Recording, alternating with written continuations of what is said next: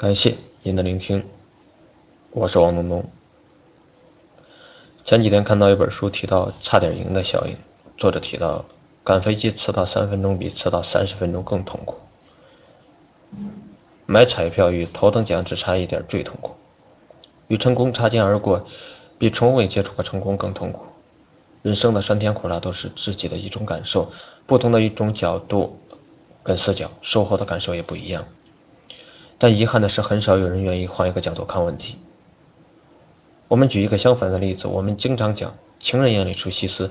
当你喜欢某个人的时候，你会漠视对方所有的缺点和不足，会觉得别人的一切都是对的。昨天一个过去的同事来找我，他现在混币圈，张口闭口就是多少个亿，给我聊了太多币圈里的传奇故事，每一个故事讲出来都会令人激动不已。而且他会认为这是一个非常好的行业，是一个值得为之付出努力的领域。现在只是这个行业的开始，未来还会有更大的爆发。其实这个跟情人眼里出西施的道理都是一样的。一旦认可了某件事儿，就会觉得那是最好的选择。如果在第这些结果上呢得到一些验证，比如赚到一些钱，就一定会死心塌地的坚持到底。在利益的面前，大家都是差不多的。当年的微商为什么会涌入那么多人？道理也是一样的，就是因为那些炫富的案例吸引到大家了，于是人人都想通过微商来实现创富神话。但说实话，即便是微商最好做的那个阶段，能够赚到大钱的也只是少数人。今天的币圈肯定也是这样的情况啊，但那少数的成功案例却激发了无数人的愿望。如果一个人运气足够好，执行力和资源都跟得上的情况下，去抢抢风口也是不错的。但大部分人都不属于这样的人，所以最后的结果一定是被割韭菜。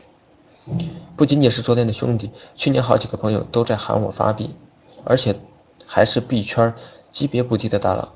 今天呢，也有几个人在喊我。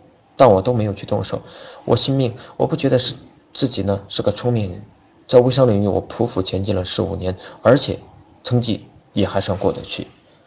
如果说为了钱让我放弃梦想，这还真有点难。当然了，因为我不懂币圈，即便是进去了，也未必能做得成。当大家都在追风口的时候，我来踏踏实实做好手里的工作就够了。没有对与错，都是自己的选择。无论结果如何，我的心态都是会。很好的，愿赌服输嘛。昨天那哥们说要走出成都去北京发展，这是一个非常明智的选择。环境不一样，资源也就不一样了。不过大城市也会有很多的弊端，比如幸福感太差了。坚持和深耕，无论选择哪个行业都应该坚持下去，做透那个领域，要不然你就会经常性的换行业，辛辛苦苦的忙碌着，但结果往往是不堪的。创业者就好像老司机。